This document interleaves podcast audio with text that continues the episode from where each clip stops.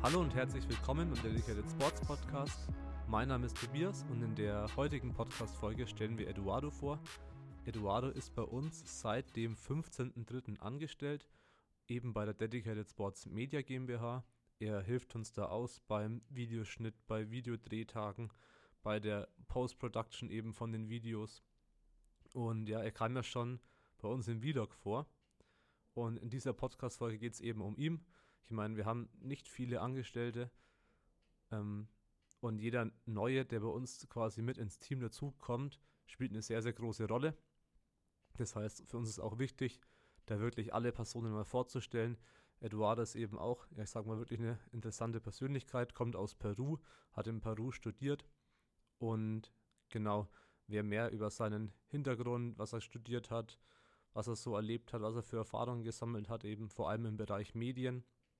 Wenn wer da mehr wissen will, hört sich am besten den Podcast an. Ich wünsche euch viel Spaß dabei und jetzt schalten wir in die Podcast-Folge.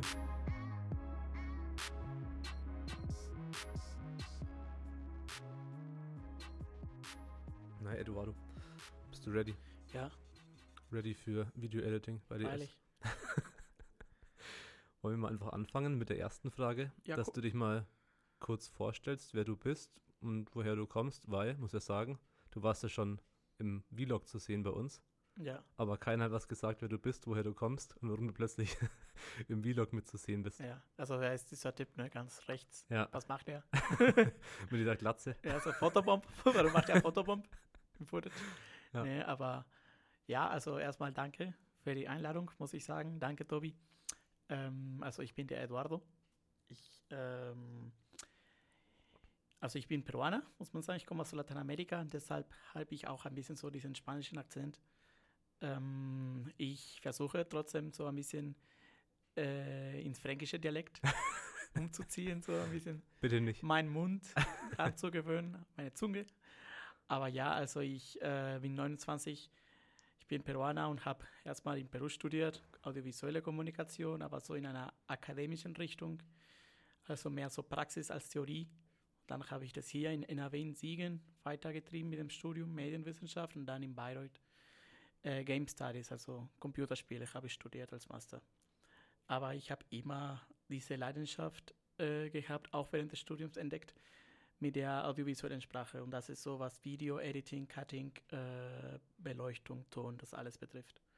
Und als ich äh, die Anzeige von Julian gelesen hatte, so vor zwei Monaten, glaube ich, da habe ich mich einfach so gefreut, dass so ein Startup gibt, beziehungsweise so eine Idee so äh, noch im Wachstum ist hier in, in Oberfranken, in Bayreuth, Windlach. Und dann bin ich vorbeigefahren und dann hat es mir noch mehr gefallen.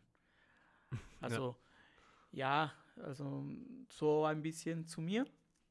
Äh, und ich bin seit vier Jahren hier. Also, ja, viele Leute sagen, du sprichst sehr gut Deutsch. Finde ich auch. Danke.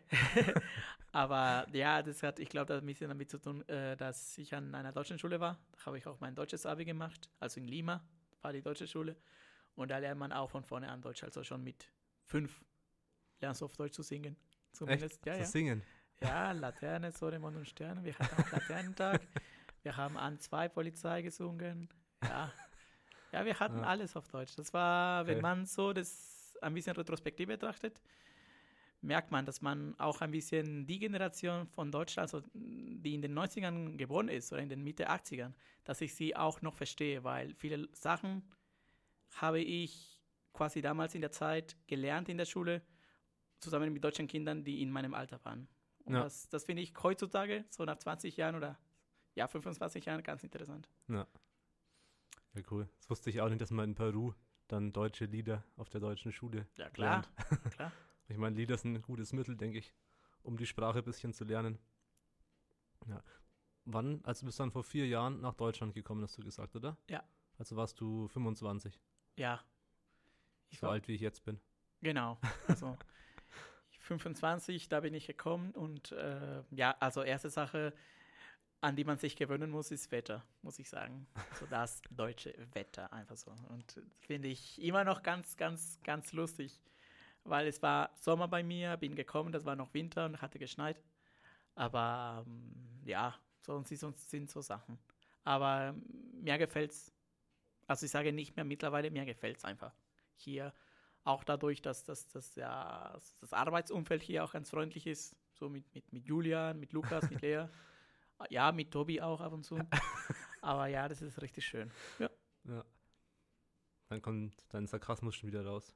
Ich bin sarkastisch. Das passt, passt, passt zu uns auf jeden Fall, Sarkasmus. Danke, ja. Ja. Ja, genau. Kannst du vielleicht noch ein bisschen mehr zu deinem Studium erzählen? Also kann man vielleicht noch mal ein bisschen ausholen. Ähm, ich, das ist ja schon angeschnitten. Das heißt, wir haben dann jemanden gesucht für DS Media.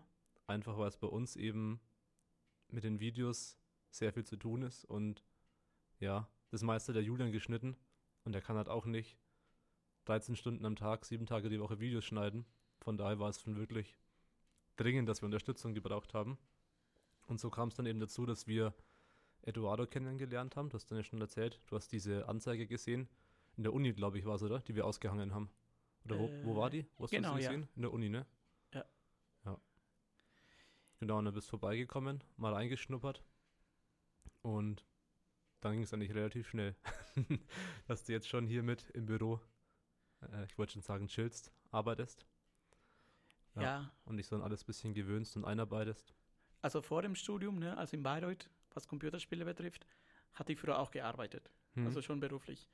Aber das, was ich beruflich ausüben konnte, hatte ich in Lima, muss ich sagen, so gelernt. Schon sehr praktisch. Und viele Sachen, die ich jetzt gerade auch bei euch tue, also in einem normalen Tag im Büro, habe ich vor sechs Jahren an der Uni gelernt. Hm. Und das ist, was mich wirklich so äh, freut.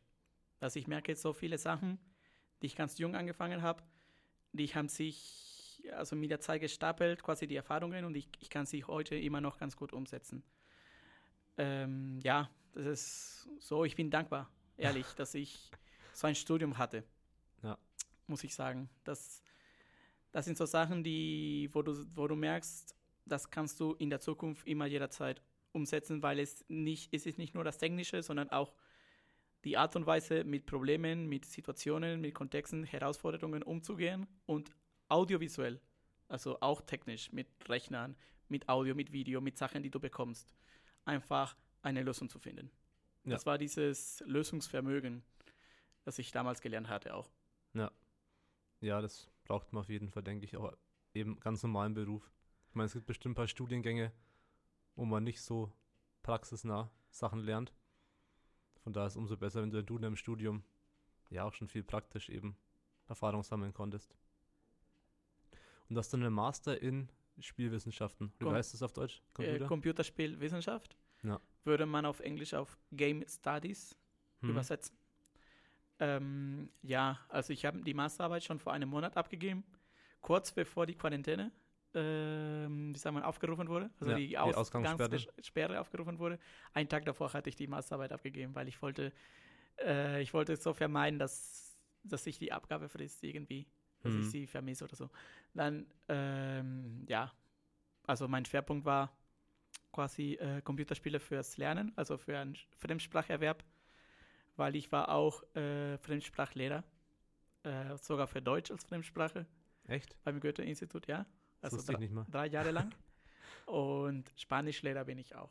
Und ich habe immer auch gemerkt, auch durch meine audiovisuelle Sachen Leidenschaft, man kann viele Sachen durch Musik, durch Bildern vermitteln, auch die Sprache, ohne dass man unbedingt äh, mit einem Lehrbuch quasi lernen muss oder mit, mit, mit Drill Übungen wie ja. auf einem Lehrbuch oder Schreibübungen und so weiter.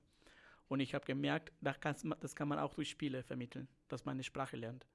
Und mein Schwerpunkt bei der Masterarbeit war auch diese Herausforderung, die ich auch um mich herum betrachte. Viele, viele Kinder, viele Gesellschaften aus vielen Herkünften wollen die deutsche Sprache lernen, aber ich merke selbst, Deutsch zu lernen ist für viele nicht immer einfach. Ja. Also ich hatte das Glück, das ganz jung gelernt zu haben, aber für eine Person, die das nicht hatte, dann dauert es.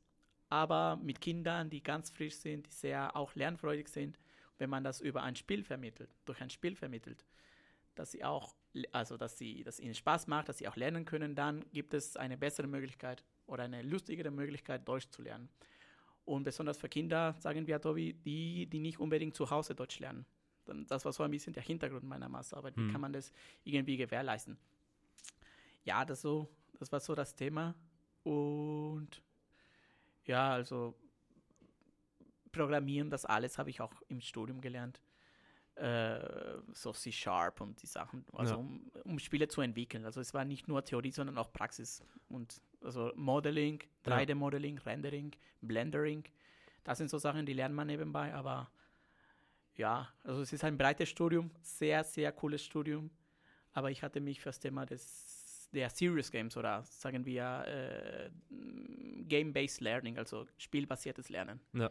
entschieden. War deine Masterarbeit dann auch, ähm, musstest du da auch das Spiel selbst komplett entwickeln? Oder was er dir alles beinhaltet? Äh, 50 Prozent musste ich das Spiel entwickeln. Das heißt, ich musste ein Game Design Dokument ähm, erfassen, also ein Spieldokument, wo das ganze Konzept des Spiels beschrieben wird, wie das Spiel aufgebaut ist, die Spielstrukturen, Spielmechaniken, Spielherausforderungen, Belohnungssystem, ähm, auch so sagen wir ähm, äh, Zielgruppe und auch ähm, Erstellung von Persona zum Beispiel, Interessen, wie diese Interessen geweckt werden.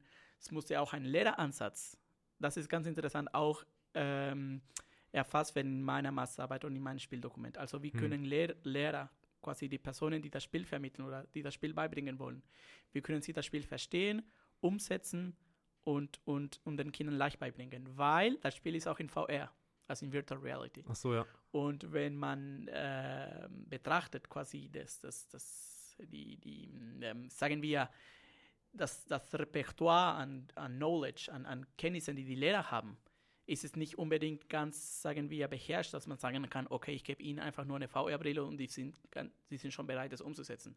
Man muss die Zielgruppe verstehen, Altersgruppe, also vorhandene Kenntnisse in VR, in Spielen und wie kann ich das, wie kann ich mein Spiel verdaubar machen für eine ältere Ja. Zielgruppe, die nicht unbedingt mit Videospielen konfrontiert ist.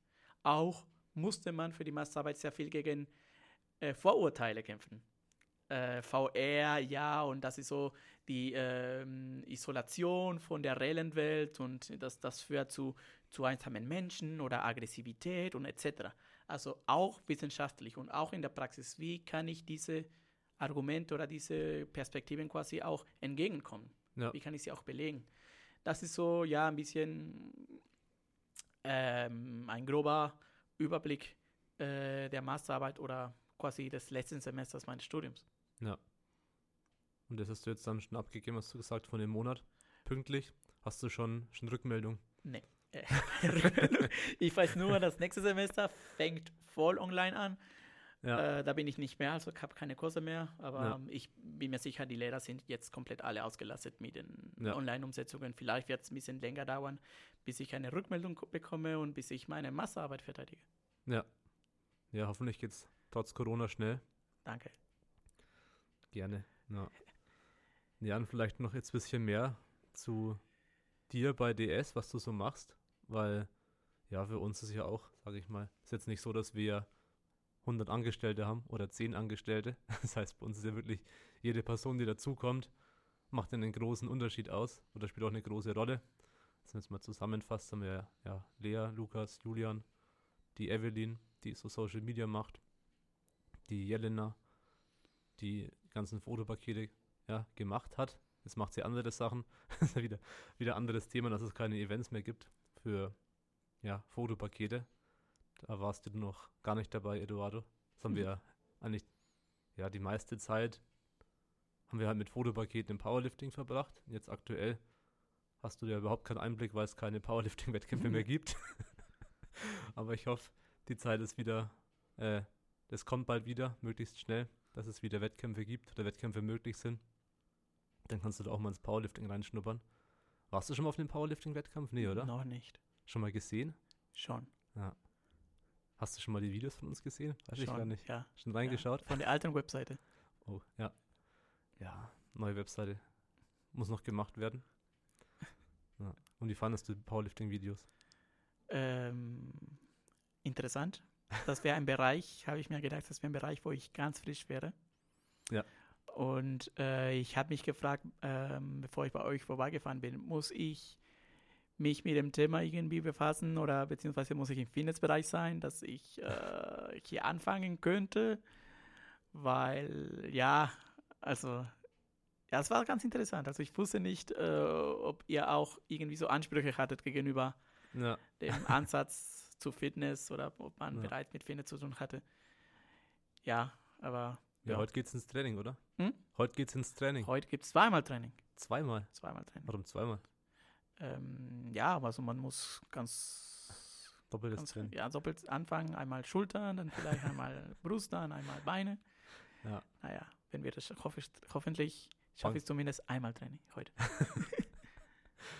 Ja, ich gehe wahrscheinlich heute auch mal wieder trainieren, nachdem ich gestern nicht war, aber eigentlich gestern hätte es sein, äh, hätte gehen sollen. Naja, was mich auch noch interessiert, hast du dann in Peru auch schon wirklich aktiv oder sagen wir aktiv und viel Videos geschnitten? Oder was waren da so deine Aufgaben, als du da ja studiert, gearbeitet hast im Bereich Foto, Video? Du hast ja auch Äh, mal vom Bühnendesign erzählt oder Bühnenbau. ich, muss, ich muss sagen, in Peru habe ich das oft gemacht und noch ein bisschen aufwendiger, müsste ich sogar sagen. Hm. Ähm, ich hatte in Peru zum Beispiel äh, eine Pilotsendung komplett geschnitten, von null an. Das war die Pilotsendung des ersten Computerspiels, der ersten Computerspielsendung für das öffentliche Fernsehen. Da Okay. war ich für, die, für den Schnitt zuständig und habe das halt von null an geschnitten, angefangen. Das war richtig wunderbar, muss ich sagen. Und da, von daher kann ich auch verstehen, wenn man um halb acht aufsteht und von acht bis acht nur schneidet. Weil so war es bei mir auch damals. Ähm, und Kulissenbau habe ich auch gemacht. Das ist auch sehr viel mit, mit Kunst zu tun oder Kunstregie. Auch im Mhm. audiovisuellen Bereich. Also der Zusammenhang der Gegenstände, Objekte in deinem Setting, deinem Footage und sie, wie sie quasi auch eine Botschaft vermitteln. Und wie sie auch zusammen mit der Beleuchtung, mit Ja. dem Schnitt, wie alles quasi miteinander eine Rolle spielt. Ähm, und dann gibt's, war ich, muss ich auch professionell beleuchten, damals, so vor sechs Jahren. Und da hatten wir im Set äh, eine Kilowatt zum Beispiel leuchten. Da musste ich sehr oft mit Handschuhen, ähm, wie sagt man, um herum Ja, hantieren. hantieren und handeln und alles aufbauen, weil ich habe mich, ich habe mir mindestens dreimal die Hände verbrannt, Echt? muss ich sagen. Shit. Ja. Weil ich sehr hektisch war, auch im Set musste man sehr viele Sachen er erledigen, sehr schnell erledigen. Dann habe ich vergessen, die Handschuhe anzuziehen. Dann habe ich einfach das Kilo, also die Kilobeleuchtung angefasst und boah. ja, ja, das, das, mir. ja, also, aber das sind so Sachen. Ähm, wir haben Sets gemalt, auch also gefärbt, Wände gefärbt im Set. Also Okay. im Studio haben wir ein Haus gebaut zum Beispiel oder so einen kleinen Park gebaut im Set und durch quasi Lichter irgendwie beleuchtet und so den Eindruck gegeben, dass wir draußen und am Nachmittag.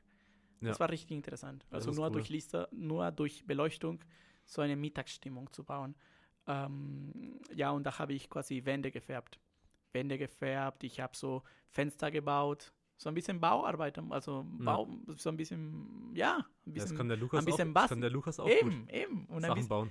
ein bisschen basteln muss man. Das, Ja. das fand ich auch ganz, ganz, ganz schön. Und ja, es sind so Sachen. Und hier in Deutschland habe ich mich mehr so mit Schnitt äh, auseinandergesetzt, mit Postproduktion. Ja. Aber wenn sich die Gelegenheit ergibt, dass ich noch die Sachen von früher mache, besonders im Bereich von Kamera oder Beleuchtung oder auch Kunst, dann mache ich das gerne, weil das, das gehört alles irgendwie zum, zu meinem Kenntnissen und zum Überblick, den ich auch vor sechs Jahren bekommen hatte in der Uni. Ja, schon krass. Danke. Wir haben noch nie irgendwas mit, ja, was heißt Bühnenbau? Ich meine, so, wenn du überlegst, so im Powerlifting, da hatten wir unseren Wettkampf im Januar selber ausgerichtet. Da gibt es noch kein Video, weil wir noch keine Zeit dafür hatten. Da haben uns übrigens auch schon Leute angeschrieben, Eduardo. So, wir haben die ganzen Videos für andere gemacht oder so und haben, keine Ahnung, relativ viele Videos gemacht. Sehr viele Videos seit Januar. Aber das, was eigentlich für uns mit am wichtigsten war, so persönlich, von unserem Wettkampf, noch keine Zeit gehabt, nicht mal die, die Footage zu sortieren. Also noch komplett nach dem Wettkampf importiert, eingeordnet, in die Dropbox geschoben und seitdem nicht mehr angefasst. Aber ja, so ein Powerlifting hast du ja auch so, jetzt nicht so extrem, aber hast ja auch die Elemente von Bühnenbau. Du musst dir auch überlegen, wie sieht es quasi auf der Plattform cool aus, dass die Fotos gut werden, dass die Videos gut werden, dass aber auch die Kampfrichter gut sehen, wenn es dunkel ist, ist es halt gefährlich so. Mhm. Das sind dann so die Leute, die, die quasi beim Scheibenstecken helfen und wenn jemand das Gewicht nicht schafft, dann aber auch die Kampfrichter und die Zuschauer. Und hast aber auch den Eingangsbereich von den Athleten, wo die quasi warten, bis sie hinlaufen. Das heißt, du musst ja ganz viele Bereiche quasi ausleuchten und da auch eine Stimmung erzeugen von Licht. Und das geht ja auch so ein bisschen in die Richtung, wo wir halt bei unserem Wettkampf dann auch überlegt haben, dass wir zum Beispiel äh, im Eingangsbereich hinten oder im Warm-up vielleicht so ein rötliches Licht, Licht reinmachen, dann vorne die Plattform aber punktuell hell, hell beleuchten, außenrum aber dunkel, die Zuschauer dunkel, dass so ein bisschen so Atmosphäre entsteht. Und ja, dann die Banner eben, die genau, dass man halt einen coolen Hintergrund hat. Wir haben halt oft gemerkt, wenn wir zum Beispiel, wenn ein Wettkampf in der Halle stattfindet und die Halle ist komplett leer und du machst dann quasi ein Foto so von einer Person in der leeren Halle, sieht es halt voll verloren aus Ja. und nicht gut. Das heißt, da ist auch immer die Frage, ja, wie macht man jetzt die Hintergründe? Sehen die Hintergründe gut, gut aus? Wir hatten zum Beispiel auch einen Wettkampf letztes Jahr bei uns im August, glaube ich. Und da haben wir halt einen Hintergrund komplett verkackt. da kamen halt die, die Athleten aus der Tür raus. Das heißt, immer wenn die vorm Versuch waren, haben wir einfach in eine Tür rein fotografiert. In so einen Türrahmen. Das sah halt auch richtig schlecht aus. Mhm. Das haben wir dann dieses, äh, bei den Fotos aber erst gemerkt. Ja, und dann auch für den Wettkampf im Januar eben überarbeitet. Und dann so, wie nennt man denn das? So Betonträger. Ja. Weißt schon, diese, diese Stahldinger, die man zwischen Boden und Decke spannen kann. Mhm. Wenn der Lukas den Podcast hört, verarscht er mich, was wahrscheinlich ganz anders heißt. und ich mich nicht auskenne. Ja. Aber das sind unsere, äh, unsere einzigen Erfahrungen, so im Bereich Bühnendesign oder so. Aber jetzt noch nie am Set woanders, außerhalb vom Powerlifting. Ich finde es ganz interessant, was du sagst, weil das hat mich erinnert an eine schöne Erfahrung. Also nicht unbedingt schön, aber interessant. Äh, ich musste auch im, äh, wie sagt man, im, das ist kein Schwarzmarkt, aber ich musste in mehreren Flohmärkten nach Requisiten suchen, die man jetzt So, nicht mehr ja. findet. So Vintage-Bildern oder Vintage-Rahmen von den 30ern, 20ern. Ja. Bei uns kann man das in diesen Flohmärkten finden. Manchmal muss man ganz weit fahren und sich auch irgendwie verhandeln lassen. Also man muss quasi, Entschuldigung, man muss Ja. viele, also die Preise und die Qualität und die Menge auch verhandeln. Man muss Leute, viele Leute kennenlernen, die dir auch diese Sachen ausleihen können. Wir, ähm, und wollen. Also wir wollten, oder wir haben damals ein äh, Musikvideo gemacht. Da wollte die Künstlerin, die Sängerin quasi so diese Vintage oder so diese French Vintage New Wave ähm, Atmosphäre bauen. Und da brauchten wir diese Rahmen. Da brauchten wir unbedingt diese Rahmen, diese Farben, diese Pflanzen, diese Seile und alles Mögliche. Und das, das findest du nicht einfach so. Ja. Und du musst einfach über Facebook oder über Telefon oder über alles Mögliche einfach Leute einschreiben, zu ihnen fahren, überzeugen, Geld ausleihen, was auch immer, dass du diese Sachen bekommst. Und ja, das war doch ein Schwarzmarkt, Tobi, wo wo ich einmal war. Also muss ich ehrlich sagen. Flohmarkt oder Schwarzmarkt? Nee, das war ein Schwarzmarkt. Also ja, lass mal ehrlich sein. Also von den vielen Flohmärkten war einer ein Schwarzmarkt.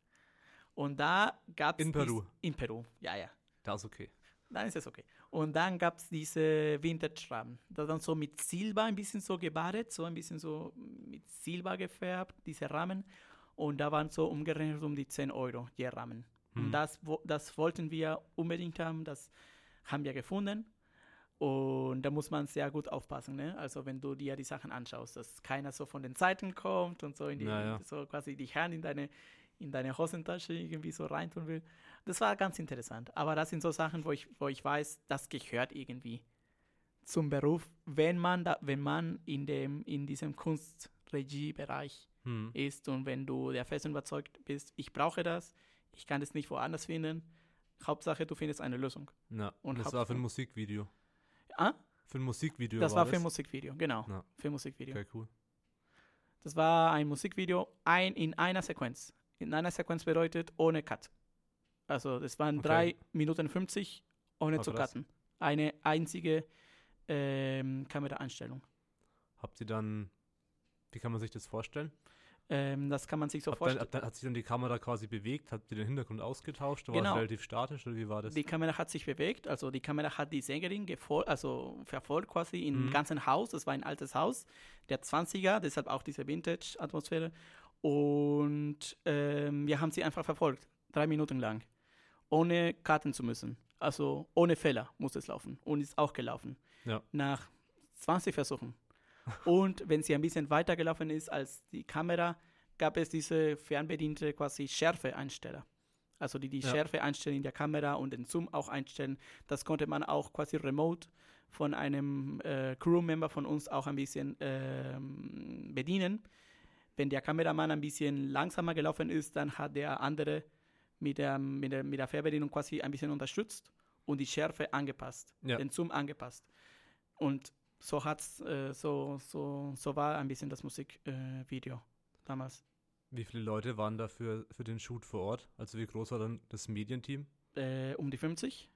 Ähm, 50? Ja, 50, 50, 5-0, weil du hast äh, die Regisseure erstmal, dann hast du ähm, deinen Lichtregisseur, also dein Ja. Director of Photography, dann hast du deine Lichtbauer, also dann hast du, das waren um die sieben, weil jeder, also quasi jeder war für ein Lichtsetting zuständig und für einen Raum zuständig.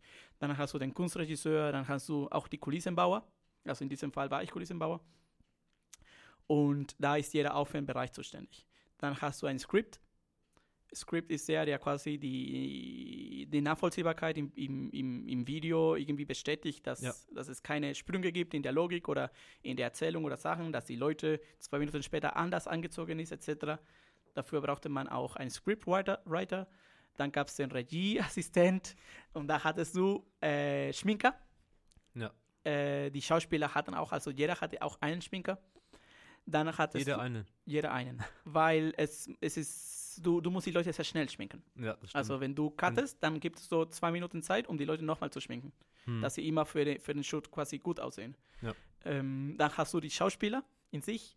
Und wenn du das zusammen addierst, äh, ah, wir hatten auch Elektriker.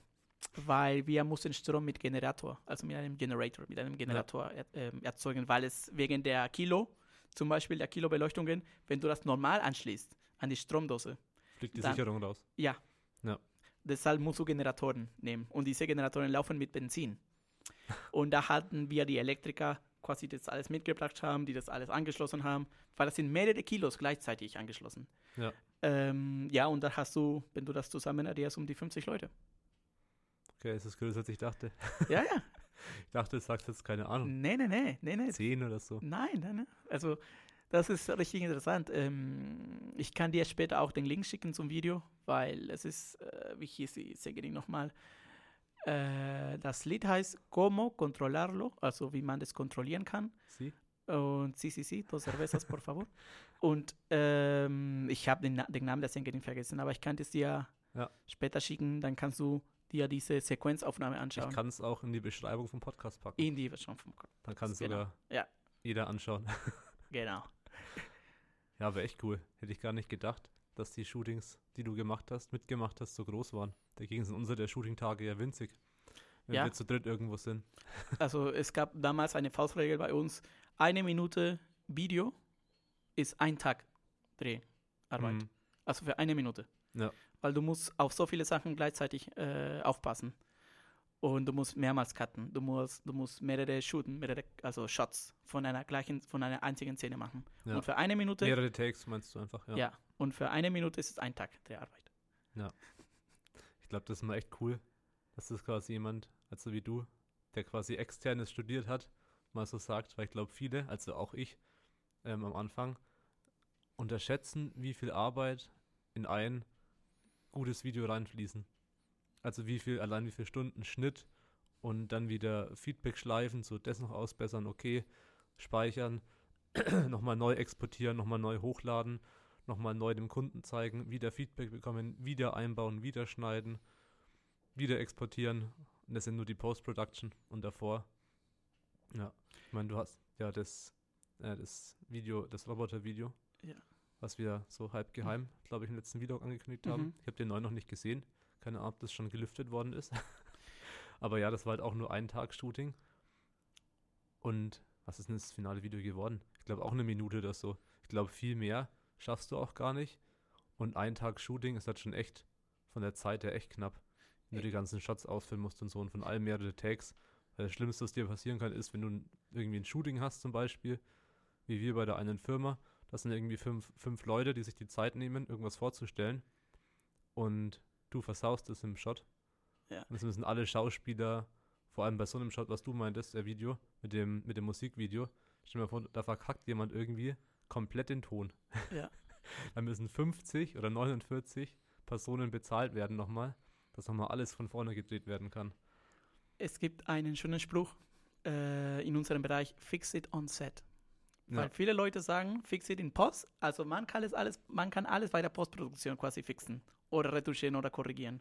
Aber das ist eine marathonische, würde ich sagen, Menge an Arbeit und, und, und extra Arbeit, die man sich sparen könnte, wenn man die Fehler oder die Sachen schon im Set, also bei, beim Dreh korrigieren Ja. und verbessern würde. Das da, du, du verlierst in Anführungszeichen drei Minuten mehr, äh, um die Szene nochmal zu drehen mit deinen Schauspielern vor Ort, statt drei Stunden da zu sitzen vor dem Ja. Rechner, weil der Ton einfach verkackt war, wie du sagst, oder weil die Farbe nicht gepasst hat oder die Aufnahme war viel zu dunkel oder viel zu hell, dann hast du das verloren, Ja. fast, fast verloren.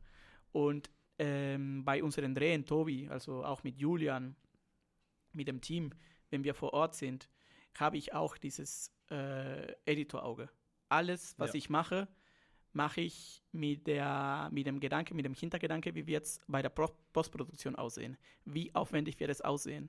Der, das, was wir gerade machen. Und deshalb versuche ich, so viele Sachen wie möglich zu, zu berücksichtigen, so viele Fehler wie möglich zu vermeiden, so viele Aspekte wie möglich irgendwie zu gewährleisten oder sicherzustellen, dass es bei der Postproduktion immer, immer weniger dauert. Und Ja. du hast recht.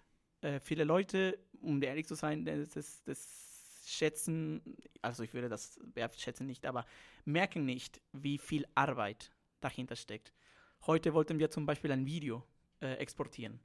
Und das Video hat Postproduktion, also Lower Thirds, Bauchbinden, Effekte, Darstellungs, quasi äh, Ästhetik. Aber das ist manchmal ein bisschen viel für den Rechner. Und Mhm. ja. da bist du beim 99% und dann stürzt der Export ab. Dann musst du von Null anfangen. Ja. Und dann musst du merken, wo ist diese, wo ist diese Schwierigkeit auch bei, dem, bei der Bearbeitung vom Rechner. Kannst du das vielleicht wegmachen, wegretuschieren? Und wenn du das machst, wie sieht der, der Rest des Videos aus? Passt es immer noch? Oder Ja. musst du vielleicht mehrere Sachen gleichzeitig jetzt von vorne an ähm, retuschieren und umarbeiten? Das sind so Sachen, die zum Beruf passen. Das sind so Sachen, die, die, wo man nicht sagt, ich mache das, wo wir den Kunden sagen, nee, das ist, das, das machen wir, das könnte sein, das könnte passieren.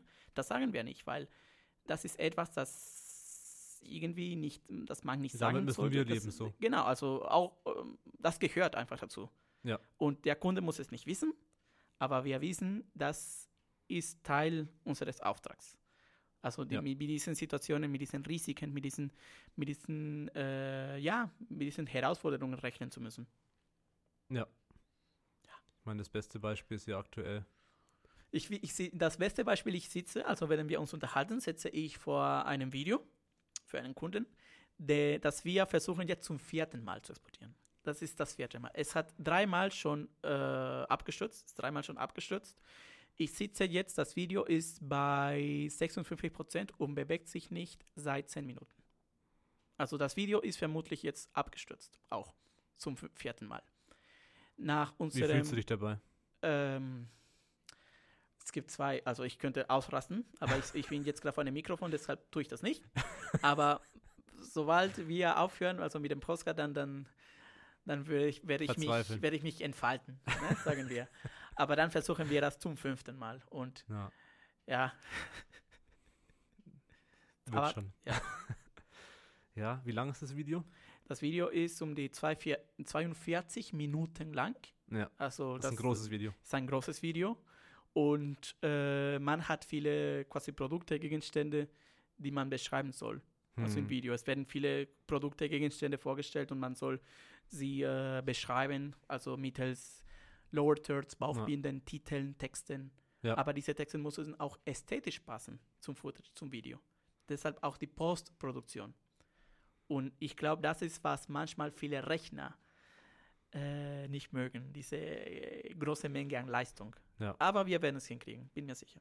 Ja, obwohl der Rechner eigentlich gut ist, das ist das Ob- Problem. Ja, Ja, aber manchmal steckt man einfach nicht drin. So, wir hatten auch Phasen, da hat es halt überhaupt keine Probleme gemacht mit den gleichen Rechnern. Und dann kann es auch mal sein, dass ein Premiere-Update kommt, wo du denkst, so cool, neues Update, macht es irgendwie Nein, besser. Du installierst es, Nein, installierst und danach alles. nein, nein, nein.